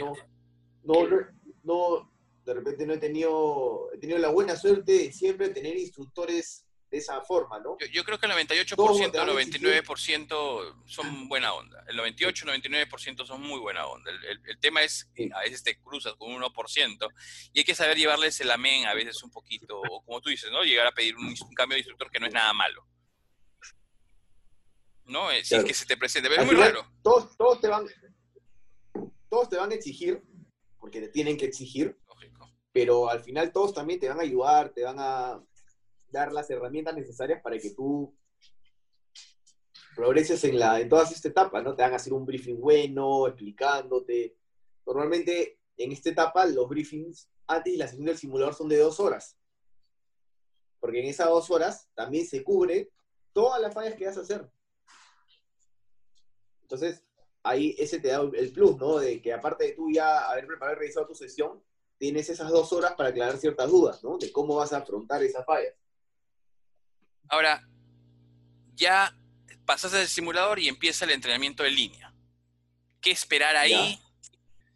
Y, qué es lo que podría ocurrir o qué es lo que ocurre normalmente dentro de esos entrenamientos ya en línea? Ya estás en línea. Ya estás volando, ya, te sentaste el primer día en el avión. Entonces ya, bueno, la, parte más tediosa, por decirla, ya la pasaste, que es la parte del simulador, ¿no? Ajá. En línea no quiero decir que es más relajado porque no lo es, pero ya ciertas cosas ya las superaste. Entonces, lo más importante va a ser tu operación del avión, conocer la lógica y la automatización más a fondo, conocer las operaciones. Ya está la presión del tiempo, por decirlo de una manera, porque el vuelo sale a un, tiene un ETE y tiene que salir a esa hora. Puede que no salga, ¿no? Porque siempre hay diferentes cosas, pero la idea es que salga en esa hora, ¿no? Cumplir con las metas de tiempo. Ya se presentan situaciones con pasajeros, con diferentes cosas que las va a manejar el capitán. Pero tú eres, tú eres la mano derecha del capitán. Entonces, ¿qué tienes que hacer? ¿Qué es lo que hay que hacer?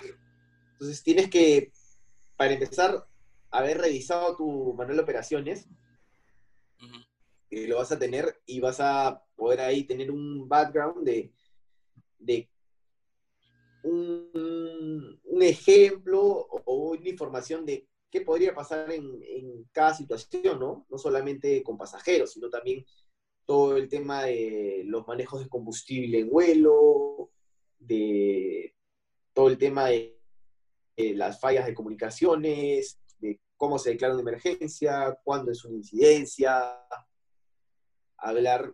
Ahora, eso, eso no te lo han enseñado. Eso te lo enseñan, eso lo aprendes, eso lo buscas con algún compañero, ¿qué es lo que hago? Bueno, está escrito en el manual, ¿no? Normalmente dentro de Ground School vas a llevar una, un curso de manual de operaciones. Y ahí te van a dar los highlights, ¿no? Todas las cosas más importantes que tienes que revisar y ver. Tú normalmente a la línea también tienes una hoja con los temas a revisar. Entonces, en esos temas a revisar, tú tienes que, digamos, ya haberlos leído y familiarizado con ellos. Si de repente no los entiendes, puedes llamar a las personas que conociste en la instrucción. Puedes llamar a un compañero que tengas que estar volando en línea. Incluso a tu instructor de simulador lo podrías llamar y te podría explicar. Y ya en la línea, tú al momento de que te pregunten sobre eso vas a dar tu explicación y el instructor va a complementar eso. Ahora, tampoco es la idea llegar y que te pregunten algo y no sepas nada, ¿no? Claro, lógico. No, es la idea. No. no. es la idea. entonces, todas esas cositas hay que tenerlas claras y sobre todo saber dónde lo busco es algo sumamente importante, ¿no? Ahora con aplicaciones tipo Goodreader, tú tienes la opción de crear un bookmark. Entonces, si yo sé que hay cosas que son más comunes más frecuentes, hago un bookmark. Entonces, ya sé que si tengo que revisar sobre eso, voy acá, plin, acá tengo la información. Entonces, la tengo a la mano del capitán, o de repente ya la sé, entonces puedo ayudar con eso, ¿no? Claro es importante eh, el, dentro de la instrucción ya en línea, el orden que lleves en cabina. Eso es algo que la, gente a veces siento que pierde. El orden en cabina. Es, eso es algo que a veces no te lo necesariamente te lo tienen que enseñar, es algo que tú tienes que traerlo. ¿Qué tips puedes darle a la gente para tener orden en cabina? Para empezar, ¿qué te refieres con orden en cabina? Hay que, hay que decirles a ellos qué cosa es orden en cabina y cómo mantener el orden en cabina. Bueno, para empezar, el, orden más básico en, cabina es tu flujo, ¿no? Hacer tus flujos en la secuencia que debe ser, ¿no? Ajá. Lo otro es saber dónde pones tus cosas, ¿no? No podemos poner un papel acá y el otro acá, entonces ya sé dónde está el otro, no sé dónde está el otro papel, y no... Y tengo todas las cosas dispersas por todos lados, entonces no, sé que la checklist va acá, la checklist la pongo acá, sé que el plan de vuelo lo pongo acá, lo pongo acá, entonces tener ese orden que es importante, ¿no? Estar en la secuencia de vuelo, saber en qué, en qué fase del vuelo estamos. Claro. Si estamos en cabina estéril, no voy a estar preguntando por una cosa que sé que no puedo preguntar porque estamos en cabina estéril. Entonces me ciño a lo que se tiene que hacer en la cabina estéril, ¿no? Entonces, todo eso es importante. Ese es un manejo de un orden. Flujos, flujos, conciencia situacional. situacional, comunicaciones. Comunicación, orden en papeles, tu papelería también creo que es parte del orden en cabina. Correcto. ¿No? Todo el tema de comunicaciones, cómo, cómo hago el, cómo llamo, cómo respondo, qué digo. Entonces, y familiarizarte con eso, porque algo bien común es que cuando tú en instrucción, te llamó la torre o te llamó alguna una frecuencia de ATC y tú ni escuchaste. ¿Por qué? Porque no estás familiarizado. Entonces el instructor te, va a decir, oye, no has escuchado, te, te está diciendo. Una pregunta bien clásica es este, ya estás en aproximación y te dan el viento. Entonces por ahí el instructor te va a preguntar qué viento te dijo, porque escuchaste o viste, ¿no? Escuchaste autorizado aterrizar, pero no el viento. Entonces hay que estar atento a todo. Entonces hay, ahora está el, Life ATC que te permite familiarizarte con, con comunicaciones en aeropuertos, ¿no? Un, ejercicio que de repente puede ser efectivo es tú imaginarte que eres un avión y empezar a coleccionar el FPTC como si tú fueras el avión. Ayuda bastante. Te, puede ayudar a familiarizarte, ¿no? está el tema de, familiarizarnos también con la información del aeropuerto. Dentro del manual de operaciones, la parte C te habla todo, todo acerca de todas las informaciones de los aeropuertos donde opera la compañía. Inicialmente solamente vas a operar nacionales. Por ahí hay una que otra compañía que sí operas internacionales de destrucción. Entonces es importante familiarizarte con la información en estos aeropuertos. No todos en el Perú tenemos aeropuertos complejos, ¿no? Juliaca, Cusco, Arequipa, y tenemos aeropuertos no tan complejos, pero consideraciones, con consideraciones especiales. Por ejemplo, Chiclayo, Piura, tienen, no son aeropuertos de alta complejidad, pero sí son aeropuertos que tienen pistas en mal estado. Entonces, la configuración de flaps y de potencia para el despegue no es la misma. Entonces hay que tener en consideración eso. Y familiarizarnos con toda esa información para llegar a, la aerolínea y poder hacer un buen, un buen, un buen performance, ¿no? Este, no, esperar que, nos digan o, o que nos den, sino ya saberlo. Y si no lo sabemos, de repente preguntar y que nos ayuden y nos complementen otro tema importante es el, el conocimiento de cómo usar el NCDU, cómo prepararlo. Ya en el simulador y en el Freight Training Device has venido usándolo. Entonces, siempre es importante que con toda esta información que tienes en los aeropuertos, vas a poder hacer la preparación del NCDU de manera correcta. Las revisiones verticales, de repente si hay una revisión, una revisión vertical, alguna limitación ponerla y que esté puesta, ¿no? Entonces, eso, eso va a haber bastante. Si tú ya tienes un...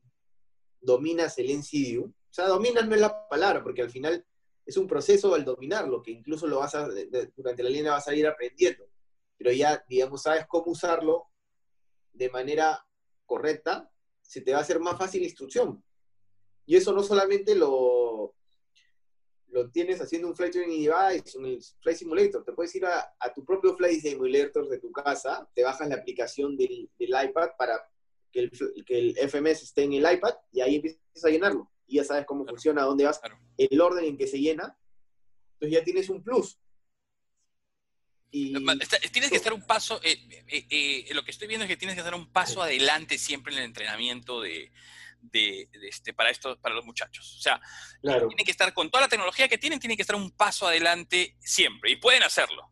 Y pueden hacerlo tranquilamente. Sí, para, para que, o sea, es lo ideal, ¿no? Simplemente tú ya vienes con la información, ya sabes la información, y te, te corrigen, ¿no? Te van, te van puliendo. Correcto. Esa es la palabra adecuada, te van puliendo. Correcto. Entonces, tú ya vienes sabiendo algunas cosas, otras no, y te van puliendo para que te puedas enfocar en otras cosas como el landing, ese tipo de cosas que ya va a ser una práctica, porque primera vez que vas a operar un avión de esa magnitud, entonces vas a ir probando con el handling y te vas a enfocar en esas cosas. Porque si te tienes que enfocar en cómo uso el NCDU, cómo hago mi procedimiento, cómo hago mi flujo, cómo hago esto, que se te suman las cosas. Claro. Entonces, mientras algunas cosas tú ya las tengas dominadas, por decirlo de una manera, porque siempre es un aprendizaje constante, la instrucción se te va a hacer más sencilla. Y son cosas que, da la tecnología que tenemos ahora, es mucho más, más sencillo lograrlo, ¿no? Es importante también preparar cada vuelo que tengas. Tienes Lima, Trujillo, Lima, preparas Lima, Trujillo, Lima. Tienes Lima, Tarapoto, Lima, en tu casa ya lo preparaste en la movilidad ya revisaste la meteorología. Este, si hay una ruta de escape, ya revisaste la ruta de escape. Eso te va a ayudar a familiarizarte con todo eso. El tema de los briefings es sumamente importante. Si yo llego al primer día de, de línea y tengo que hacer el briefing de crucero y nunca lo he hecho en mi vida, me voy a equivocar.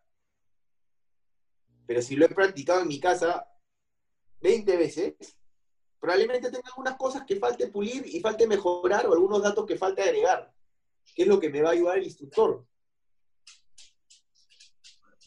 Pero va a haber un, como tú dices, no voy a estar un paso adelante, voy a ya haber hecho algo y voy a, digamos, repetirlo para que la otra persona que tiene más experiencia, que es un instructor, que tiene, es un facilitador también, nos ayude y nos, y nos ayude a mejorar ese tema y nos dé ese input necesario para nosotros hacerlo de manera eficiente. Para cerrar ya, para cerrar ya el podcast, una, una lista o unos highlights, unos puntos importantes a tomar en cuenta como errores que se, cometen comúnmente durante el entrenamiento. ¿Qué, ¿Qué puntos tú dirías que son críticos a tomar en cuenta para que ellos ya cierren, ya hemos pasado por todas las fases y cerramos con algo que creas que sea común en, el entrenamiento que cometemos eh, como errores, ¿no? Claro. Este, más que comunes, los más complicados son, por ejemplo, no saberte las limitaciones y los memory ratings. Eso es un, más. Pecado, es, un pecado, es un pecado enorme. es, sumamente necesario saberlos, ¿no? Ajá. Después, durante el entrenamiento de simulador, vamos a hacer checklists, las normal, las normales. Esas respuestas a la checklist hay que saberlas de memoria, ¿no? Eh, si me dicen, no sé, landing gear, este, no puedo decir three lights, porque no es la respuesta correcta, tengo que decir down. Lo que, o sea, flap, up, este, lo que, o sea, la respuesta que debe ser de acuerdo a la checklist, porque, digamos, si vuela un Boeing, la respuesta va a ser una, si vuela un Airbus va a ser, la respuesta va a ser otra, si vuela un Embraer, si vuela un ATR, si vuela un Dash. Entonces, esas respuestas hay que saberlas ya. Y es una buena práctica que podemos hacer con nuestro partner, ¿no? Pídeme la lista, yo la leo, tú la respondes, después viceversa, ¿no? Y pasa que la gente no sabe cómo responderlo bien durante la instrucción. Entonces, eso, es otro, otro tema a mejorar. El tema de los call-outs, sumamente importante, ¿no? Es un error común, digamos, no tenerlos, como dicen acá, al pucho, ¿no? Este, Tenerlos frescos todo el tiempo, los callouts todo el tiempo. y eso se practica. Los practico. Claro. Sí, cómo pido. Y también este, cómo pido las cosas, cuando yo lo seteo, qué digo. Todo ese tipo de cosas, ¿no? Cuando estoy volando manual, cómo se los pido. Todo ese tipo de cosas, tenerlas claras, ¿no? El entendimiento de la lógica de lo que es la automatización, porque lo que tú, lo que he, me he dado cuenta que la automatización es un poquito, una nada más compleja de repente en el Airbus que el Boeing. Eh, no he volado Airbus, pero, pero sí me doy cuenta de que tiene, hay unas cosillas adicionales en lo que es la automatización. Claro. ¿Qué, tenemos que hacer? Sí, se pueden cometer errores ahí, creo yo. Claro, ahí, ahí se pueden cometer errores. Entonces, saber qué, qué estoy poniendo y qué consecuencias me va a dar cuando pongo acción ese botón. ¿no? Hay un instructor que me decía, el nombre está en el FCU o el NCP y el apellido es el FMA. Entonces, este es un crosscheck bien importante. Yo acciono algo en el FCU, en el NCP, pero el que me confirma que se está realizando la acción es el, el FMA. Entonces, es importante hacer ese crochequeo, ¿no? O usar de repente un modo no adecuado para la etapa. Yo estoy vendiendo en un BNAF o en un design y tengo mi, mi profile con ninguna desviación, está en cero, yo le saco speed brake para querer, digamos, descender de manera más rápida y el avión le da potencia. Entonces, sé que tengo que usar otro modo, ¿no? De repente, fly level change o open descent para yo usar el speed brake de manera efectiva y el avión no le dé potencia. Es más, en algunas situaciones, incluso en el Airbus, te sale un aviso del speed brake en ámbar. Entonces, esas, esos temas de la automatización y las lógicas hay que entenderlos. ¿Cómo, cómo lo logramos? Es, es, leyéndolo y preguntando. Siempre. Eh, claro, leyéndolo, preguntándolo, practicándolo en el simulador y en el avión el instructor nos va a facilitar todo eso, ¿no? De saber cómo, cómo manejar la, todo el tema de la automatización, que deberíamos ya tener una base y simplemente nos van a pulir. El manejo de la energía lo vamos a ir aprendiendo. Eso es un, es un aprendizaje constante, pero es algo que vamos a ir aprendiendo, ¿no? Y, y la parte más importante es hacer briefings efectivos, ¿no? Entonces, una, un briefing es una imagen mental de lo que vamos a hacer. Entonces, tener un briefing efectivo va a hacer que tanto tú como el otro piloto sepan qué se está haciendo y cómo se está haciendo. Entonces, eso nos va a ayudar a hacerlo de manera correcta. Un caso importante hacer es el briefing de Go Around en el simulador, ¿no? Normalmente nosotros hacemos el briefing del Miss Approach, pero nunca, a veces no hacemos el procedimiento de Go Around. Entonces, por ahí que terminas en un normal go around o te, te olvidas de decir eh, de subir el tren, pero si tú le haces el procedimiento de cómo va a ser la secuencia, ya el otro entró en el loop. Entonces al momento de hacerlo, lo van a hacer. Go around flaps, one step, luego el FMA, me hace el positive climb, gear up. Entonces ya ambos estamos en la misma secuencia. Hay menos posibilidad de olvidarnos. Entonces estás, como tú dices, un paso adelante.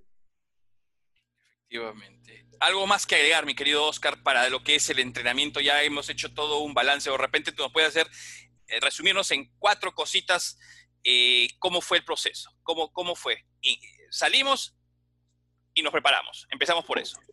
Claro, salimos, nos preparamos, vamos al ground school. No sobreestresarnos. No sobreestresarnos, hacer una buena asignación de tiempos, no ver nuestra experiencia previa, cómo la podemos mejorar, a quienes tenemos a la mano para que nos ayuden. Eh, después, siempre usar la tecnología para entrenamiento al máximo. Pues, Ahorita hay 20, no, no, hay bastantes, digamos, Cuando tú dices tecnología, aplicaciones, YouTube, manuales online o, o, o manuales que te puedan facilitar cursos. los amigos, cursos que puedas tener eh, claro. y puedas investigar. Claro. Bueno, estos cursos ya durante el entrenamiento, yo diría que no los, no los usen porque te puede complicar, te puedes... Ah, eh, antes sí. sí. Antes sí, siempre como una base, ¿no? Correcto. Y ¿Qué más? Las, las, aplicaciones, todo este tema de Light and Switches, hay aplicaciones muy buenas que tú vas, estás en tu celular, de repente la movilidad yendo al simulador o de repente, no sé, viendo algo y, y se me ocurre revisar un botón. Entonces, ¿este botón para qué sirve? Ya. Y hacerlo como algo un poquito más... más... tecnología, entonces, eh, perdón, dentro de lo que es el um, Ground School. Luego, Flight Training Devices, algún tip ahí, rápido. Eh, como te mencioné, preparar cada sesión. Aplica para ambos, para el Full Flight y Flight Training Device. Preparas cada sesión con el día antes, un par de días antes, entonces ya llegas a la sesión a aprender en el briefing en las dos horas y aparte cuando ya estás en el simulador. Y siempre con tu partner. Siempre con tu partner. Los dos van de la mano. O sea, tú Importante. es, es, sumamente importante el CRM entre ambos y, y no es lo adecuado que uno trate de resaltar, porque es un equipo. Entonces, el resultado del equipo es del equipo, no de cada uno. Éxito para el equipo, éxito para el equipo. Exacto. Entonces, ambos se llevan de la mano. Si uno es mejor en una cosa, lo ayuda al otro. Si el otro es mejor que la otra cosa, lo ayuda al otro, le explico. O sea, ambos caminan de la mano. Correcto. Es importante. Flight Training Device y Full Flight. Eso está cubierto con lo que tú acabas de mencionar. ¿No es cierto? Correcto. Exámenes orales. Ser específico, como te mencionaba, ser profesional. Si, si hay algún valor que tenga que decirlo, lo digo con la nomenclatura, ¿no? No, voy, no digo al aire, sino digo... Respuestas profesionales todo el tiempo. Correcto. Y si no sé, no sé. No sé. No está mal decir que no sabes, porque no todos sabemos todo. O sea, si no lo sé, no lo sé. No explayarte, dar, ser muy, mucho verbo, mucho, mucho floro, como decimos. No, eso no. Directo y puntual para evitar una repregunta que te podría dejar mal parado. Correcto. O si quieres explayarte, tener la seguridad de que realmente sabes cómo funciona todo. Claro, claro. no todo, pero la mayoría del sistema. ¿no? ¿Cuál es la lógica? ¿Cuál es cómo es realmente cómo funcionan las cosas, ¿no? Y, finalmente el, entrenamiento en línea. Es, como te dices, un paso adelante, ¿no? Preparar tu vuelo, preparar tus briefings, preguntar todas tus dudas. La única pregunta tonta es la que no se hace, ¿no?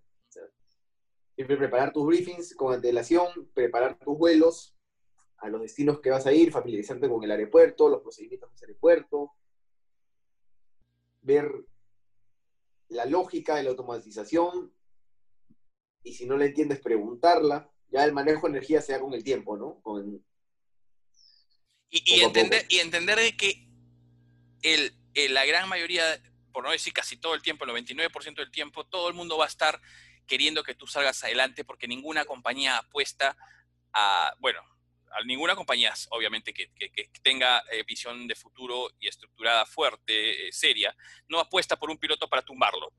Correcto. La compañía siempre te va a dar todos los medios para que tú salgas adelante. Te va a dar reentrenamiento, te va a dar sesiones de remedio, te va a dar todas las facilidades para que tú salgas adelante. Y ten en cuenta que la compañía no contrató un primer oficial, ha contratado un futuro capitán. Entonces, la compañía sí siempre va a tener toda la disposición de ayudarte para que tú salgas adelante. Y así va a ser con los instructores, con todo el personal dedicado a la instrucción. Incluyendo los inspectores. Incluyendo los inspectores. Todo, todo el sistema está jugando. Siempre quiero que entiendan los chicos que el sistema está jugando a su favor. Correcto. Jugando a tu favor, pero también pidiendo lo, necesario, ¿no? Dando la exigencia necesaria para que tú demuestres que tienes la habilidad, la responsabilidad y los conocimientos necesarios para estar operando ese avión, ¿no? Llevándolo en términos de fútbol, que a, muchos de los chicos también, este, y, ahora también obviamente a las chicas nos, les gusta, e, e, el sistema lo que hace es ponerte la pelota eh, cerca al área y tú tienes que también driblear un poco y meter el gol, porque ya eh, más no puede hacer, ¿no? no te van a hacer el gol por ti. ¿No? Eh, eh, ellos te van a ayudar, te van a llevar, tú vas a jugar junto con el equipo, pero finalmente tú eres la estrella principal y la que tienes que hacer el gol con tu preparación y tu entrenamiento y tu disciplina. Exacto. Y si en los 90 minutos no metiste el gol, te vas a ir al tiempo extra, y si en, los en el tiempo extra no ganaste, te vas a ir a los penales también. Entonces, todo eso va a estar dispuesto para ayudarte, para, para que seas, pases todas esas etapas, ¿no? Excelente. O sea, vamos siendo siempre entrando positivo, sino con ese miedo, ¿qué me va a pasar? No te va a pasar nada. Vas a estar siempre ayudado por eh, un soporte en general, compañeros, amigos, partners, pilotos y copilotos con experiencia, instructores, compañía y el sistema a través, digamos, el gobierno a través de sus inspectores. Eso es correcto, entonces, balance Y hay gente, hay, gente que tiene mucha disposición de, de, ayudar, entonces, por ahí probablemente en algún momento de tu, de tu instrucción, grad school, en cualquier momento va a aparecer alguien y esa persona va a tener toda la disposición siempre de ayudar, de, estar ahí para, para, lo que necesites, ¿no? Dentro de su manejo de tiempo, también tiene una vida, ¿no? Pero siempre va a haber disposición de muchas personas de, ayudarte para que tú salgas adelante, ¿no? La inversión en ti mismo también, no hay que olvidar que parte de eso es dentro del entrenamiento es algo así como todos los deportistas de élite pagan entrenadores, training personales para quedar en mejor estado físico y toda la onda, lo mismo ocurre con nosotros. Eh, el hecho de que ya gastamos en nuestra escuela, ya gastamos muchas horas, es verdad, ya lo hicimos, pero tenemos que seguir invirtiendo, pero no son gastos, son, perdóname, son, son inversiones que tienes que hacer y tienes que hacerlos. O sea, vas a tener que hacerlos para hacer un mejor, eh, eh, lograr un mejor desempeño todo el tiempo, ¿no? Correcto, la educación jamás va a ser un gasto, siempre es una inversión. Y mejor y es más inversión si es algo en lo que tú te sientes pleno y es algo que te gusta y es algo que de repente te va a ayudar a crecer personalmente y profesionalmente. Correcto. Nada más, Oscar, muchas gracias por estar acá y gracias por todos los tips que nos has dado aquí a los chicos y, este, y seguramente ya te voy a ver en una, una próxima oportunidad. Eh, muchas gracias por tu tiempo. Gracias a ti.